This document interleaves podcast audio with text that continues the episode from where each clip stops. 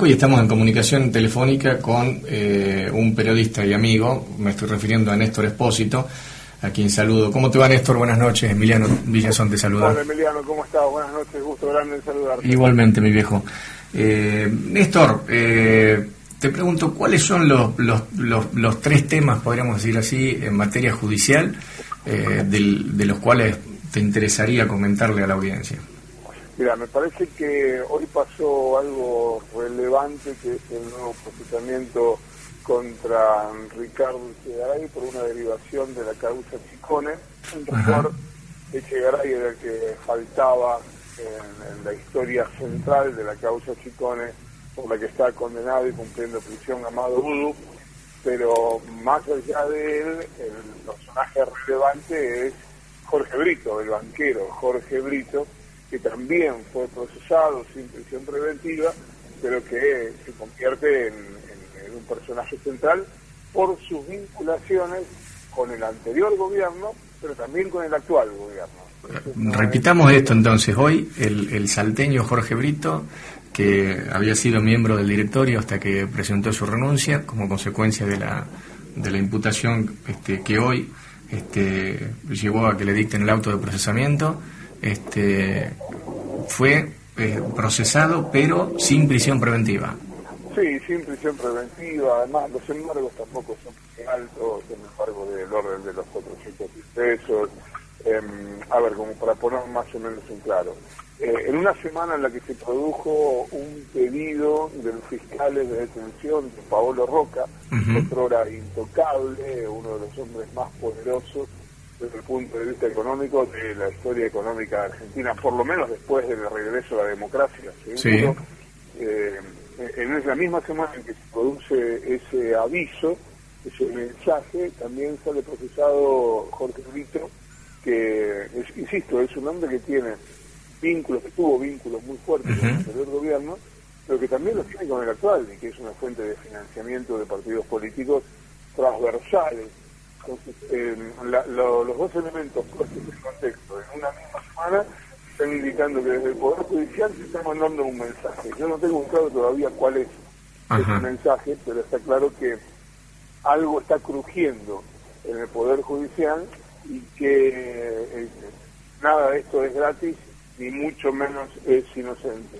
Dije tres temas, yo creo el tercero desvinculado de esto hay que ponerlo en lo que va, lo que está pasando y lo que va a pasar con combate, digo, el combate en sentido figurado, porque nadie está combatiendo seriamente contra las barras bravas. Esta misma semana en que el presidente Mauricio Macri anunció el, impulso a un proyecto de ley para justificar de otra manera más intensivo el delito de barra brava, esta misma semana se conocieron informaciones sobre el cierre de dos causas vinculadas con presunto lavado de dinero y tráfico de drogas de la barra brava de River, otro episodio relacionado con la barra brava de Boca y aquí vamos a dar un adelanto para, para toda la audiencia. ¿Te acordás que hace algunos días habían dicho que la mujer que le había colocado bengalas en el cuerpo a su hija había sido condenada a dos años y ocho meses de prisión? Sí. Bueno, bueno eso es mentira. ¿Ah? Eso no ocurrió. Lo que hubo fue un intento de un acuerdo por juicio abreviado que el abogado Carlos Reutemann, el abogado de esta mujer, dinamitó en los tribunales de la capital federal y terminó consiguiendo que eso fuera una condena de dos años y ocho meses y una serie de medidas de, de conducta, pero una condena al fin, termina siendo una probation, que significa en los hechos, como dato más importante, que la mujer no va a poder ir a espectáculos deportivos durante dos años. De modo tal que el combate a la barra brava también es eh, un, título, pero no una realidad.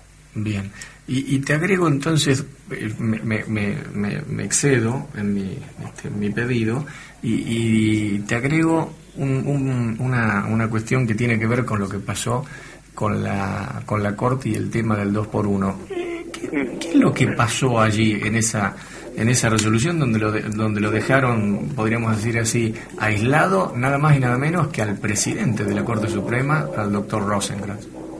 Mira, vamos de lo global a lo específico. Para entender todo lo que está pasando en la Corte hay que comprender que la nueva realidad en la era post Ricardo Lorenzetti tiene un protagonista excluyente que es Horacio Rosati.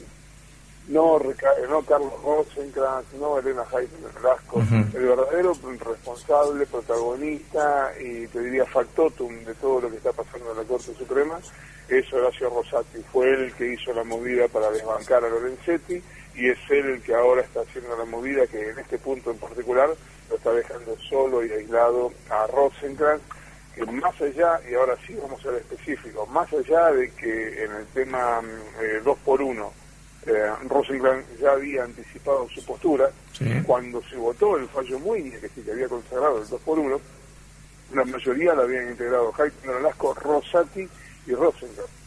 Es cierto que Rosati estaba poco menos que desesperado por arrepentirse de lo que había hecho y en la primera oportunidad que encontró halló la excusa de la, ley sancionada después de aquel fallo como para decir, bueno, ahora que tenemos una ley, entonces sí, yo puedo decir donde dije Vigo, puedo decir Diego, y aquí no ha pasado nada.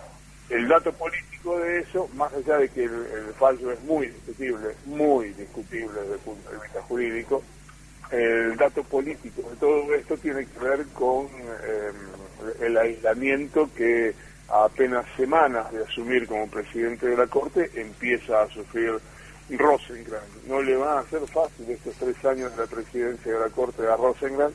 Eh, suponía que llegar al lugar que había ocupado Lorenzetti le iba a generar las mismas prerrogativas que Lorenzetti y lo cierto es que Lorenzetti lo laburó durante 10 años y construyó poder y Rosenkrantz. Por ahora de eso no parece entender mucho. Y, otra y otra cosita, este, el pedido de indagatoria a Quintana por el tema este eh, dólar eh, es por dólar futuro no por el tema de los fondos buitres no exactamente. Por el tema de los fondos buitres este cuándo se produjo eso esa indagatoria que pide el, fiscal Federico Delgado. Fue a principios de semana y a ver en, el corto plazo no sé en el largo plazo porque también hay que verlo en términos políticos. En el corto plazo tiene tantas posibilidades Casanelo de llamar indagatoria a Quintana como yo de jugar de nueve el domingo para Boca en la final de la Libertad. En el corto plazo. Sí. Si no esperes que la semana que viene ni la otra haya un llamado de indagatoria. Sobre todo porque mm, el, si bien el dictamen de Delgado es contundente y es demoledor, demuestra, a mi entender claramente, Quintana y otros funcionarios del Ministerio de Economía estuvieron de los dos lados del mostrador cuando fue la renegociación con los fondos buitres. Es decir, por un lado tomaron la decisión de pagar y por el otro lado tomaron la decisión de comprar los elementos financieros que posibilitaron el pago y además terminaron beneficiando a los bancos para que los, cuales, por ejemplo, Caputo había trabajado para que se beneficiaran con el, el tema del pago a los fondos buitres a través de una gestión que dejó algo así como unos 5 mil millones de, pesos en comisiones. Entonces, en ese contexto, el dictamen tiene muchos puntos para decir, bueno, acá hay que revisar qué fue lo que hicieron. Pero también es cierto que Casanero tiene sus tiempos, se apega mucho a los procedimientos y que mm, para llamarte indagatoria tiene que estar muy seguro que lo que tiene es realmente sólido. Y en este caso me parece que no está seguro de eso. Bien, perfecto. Bueno, ya estamos llegando al final del programa, pero me parece que con esta este, con esta repetición de, preguntas de parte nuestra y respuesta de tu parte, la, la audiencia sin dudas debe estar muy satisfecha, así que eh, te dejamos también que vos vayas a participar de, del programa que tenés que participar ahora en la televisión. Creo que estás con Rolando Graña ahora. Eh, ahora las 10 arrancamos este, CPS con Rolando Graña en, A24. Bueno, entonces te vamos a ver y, te mando un abrazo grande. Un abrazo grande a la orden para lo que Bueno, muchas gracias. Buenas noches.